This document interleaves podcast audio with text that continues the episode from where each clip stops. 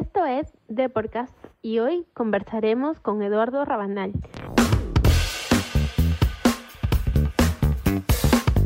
Estás en Deporcast, un podcast de Radio Deport con Carmen Merino.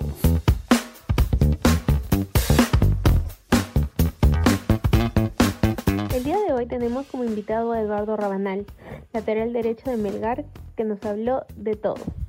Él nos contó sobre su gusto por la cocina, las expectativas que tiene ahora que ya empezó la fase 2, eh, la participación de Melgar en la Copa Sudamericana y sus sueños de formar parte de la selección mayor eh, de Perú. Y claro, también le tocó ser sometido a un reto. Pero bueno, los dejamos con esta entrevista y nos vemos para cuando esta acabe.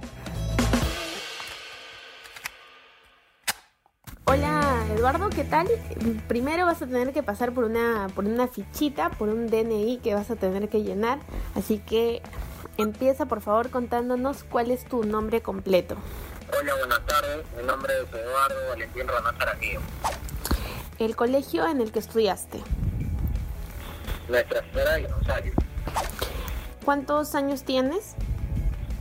23 años. ¿Tu jugador favorito? Dani Alves. ¿Tu jugador favorito de la selección? Luis Advíncula. ¿Tu máximo ídolo del fútbol? Dani Alves. ¿Y em, la posición en la que más te, se te acomoda? Lateral derecho. Primero cuéntanos cómo estás, cómo, qué has hecho durante todo el tiempo de cuarentena que, que ya pasó hace algunos meses, pero ¿qué te gusta hacer? ¿Qué has hecho? Este, aprovechar el tiempo con la familia, eh, pasar momentos que a veces por ahí el trabajo no te lo permite, eh, estar entrenando también, cocinando, haciendo cosas que, que, que normalmente en realidad uno no hacía cuando, cuando todo estaba normal, ¿no? ¿Y le agarraste gusto a la cocina o, o ahí todavía hay un rechazo? No, no, me gusta bastante en realidad la cocina. ¿Te gustaba desde, desde antes ya? Sí, sí, sí. ¿Y cuál es tu No plato? malo en la, en la cocina. ¿Qué es lo que te sale mejor? Me gusta hacer mucho las carnes, el tema de carnes a la parrilla, los lomos saltados. En realidad bastante, bastantes cosas, variedad.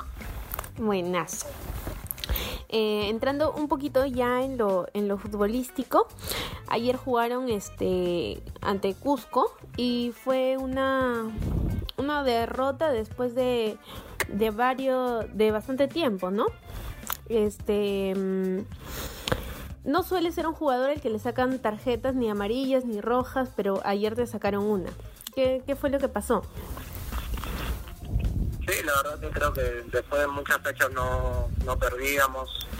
Este, ayer fue un mal resultado. Y como dices, hace mucho tiempo no tenía una, una roja, creo que hace dos, tres años más o menos. Pero fue una jugada que, que no tenía otra cosa que hacer y en el momento decidí por cortar, por cortar el juego. Y bueno, me gané la tarjeta roja, ¿no? Ya en, en frío uno piensa que, que tenía otra opción, de quizá dejarlo que hagan el gol porque íbamos 3 a 1, pero en el momento son segundos en, los en los que decides y, y por eso es que me merité esa tarjeta, ¿no? ¿Cuántas fechas te han dado? Una. Sí, uno, uno. de lo que yo sé es uno. Claro. Em, no vas a jugar ante Ayacucho, pero sí ante Alianza Lima, ¿no? Y, y, mm, ante esto quería preguntarte, ¿cómo ves tú al, al grupo B, al grupo que les ha tocado en, en la Liga 1? Eh, ambos grupos son difíciles, este, hoy por hoy ya, hoy por hoy creo que todos los equipos están para competir y, y se pelean grandes cosas arriba y abajo, así que hoy por hoy ambos grupos están en, una alta competencia y el equipo B también. Eh, ¿cómo, ¿Cómo ves tú a, a Alianza Lima, ¿no? Que va a ser tu, tu rival próximo. Si bien es cierto, no, no atraviesan por una buena racha, eh, atraviesan por, por malos resultados, pero siempre jugar con un grande es, es un reto difícil. No sabes cuándo, cuándo pueden despertar y, y agarrar una buena racha, entonces siempre hay que, estar prevenidos, que concentrados, porque son partidos que, que pueden cambiar el rumbo de pueden cambiar el, el rumbo de un punto de quiebre positivo para, para cualquiera de los dos equipos. eh, han cambiado de técnico, entró Marco Valencia y desde ahí han ido mejorando eh, eh, sus resultados en la cancha, ¿no? Han, han, entendido muy bien la idea del técnico. Sí, por ahí yo creo que el profe llegó y puso las cosas claras, que eran un poquito por ahí por donde pasaba el tema, y el funcionamiento del equipo mejoró, mejoró y el fútbol le sigue resultados, ¿no? y eso es lo que se nos está dando y por eso es que, hemos metido una buena racha de, de puntos, de, de, victoria, de partidos sin perder. ¿Cuál es eh, el objetivo del equipo en, en la Liga 1? Es pelear lo más, lo más alto en el torneo. Sabemos que también tenemos un campeonato internacional, pero nos enfocamos mucho en el torneo local y en hacer las cosas bien porque sabemos que Melgar como institución se merece estar lo más alto posible.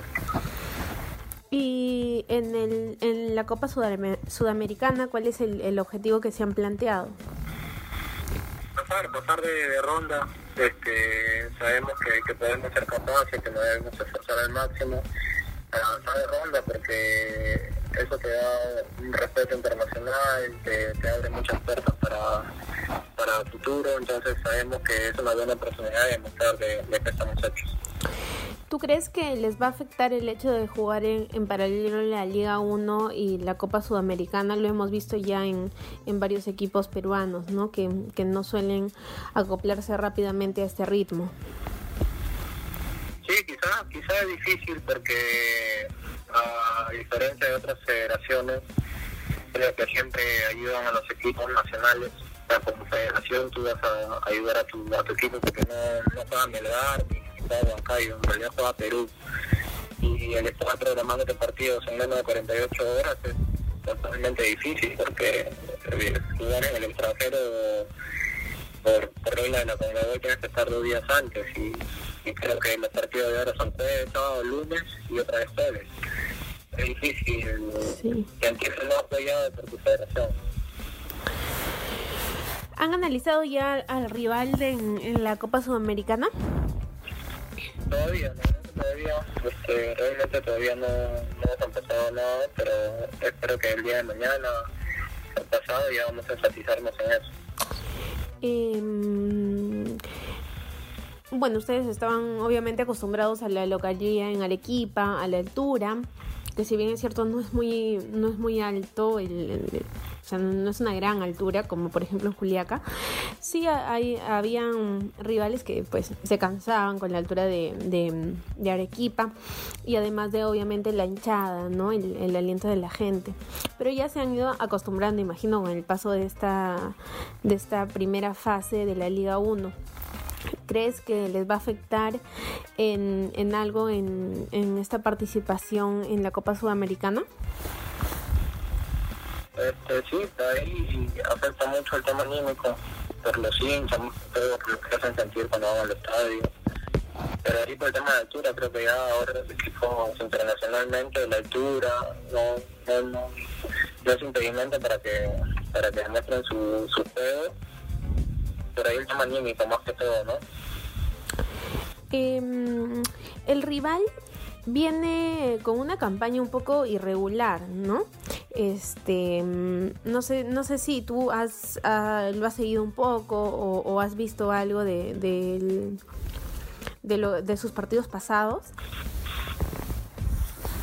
Sí, por ahí más o menos estuve viendo y, y tiene una campaña regular, pero igual sabemos que los equipos brasileños en, en estas competencias siempre siempre dan la talla por ahí se, se centran más en, en, estas cosas, entonces tenemos que estar muy bien preparados. Eduardo, tú has formado parte, formas parte de la selección sub-23. Eh, ¿Has tenido ya alguna comunicación con Ricardo Gareca? ¿Se te ha acercado en algún momento? ¿Alguien del comando técnico tal vez? En su momento lo tuve, este año la verdad que no.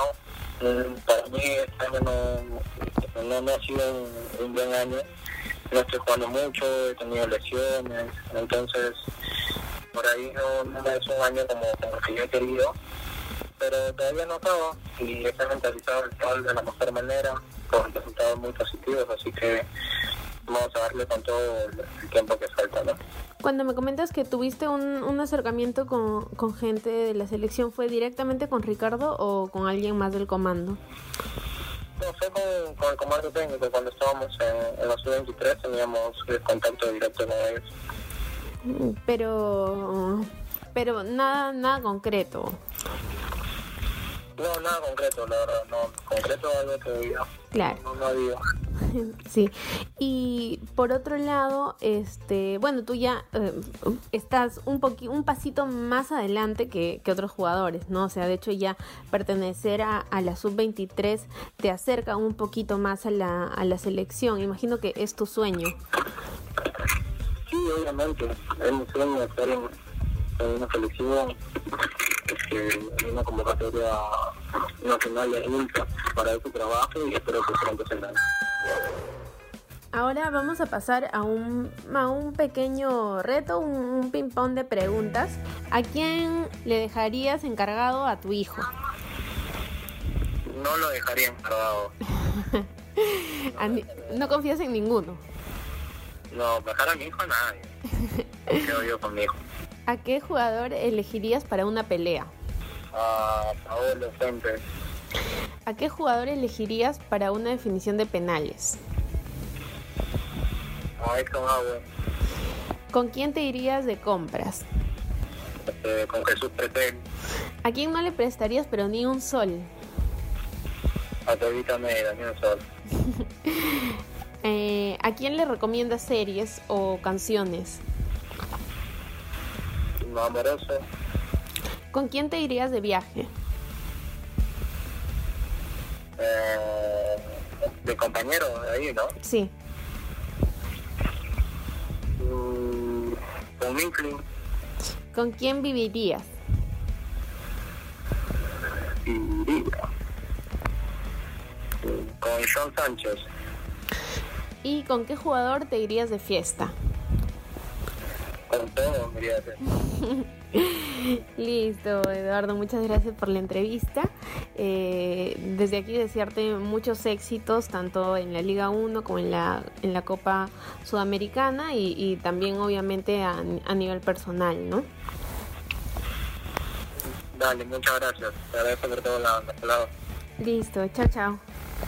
Chao. Cuéntanos en los comentarios qué tal te ha parecido esta entrevista con Eduardo Rabanal. Fue un placer para mí tenerlo en The Podcast en esta oportunidad y conmigo es hasta el próximo podcast. Nos vemos, chao chao. Coméntanos y deja tu valoración de The Podcast en Apple Podcast. También no te olvides de seguirnos en Spotify, Spreaker y Google Podcast.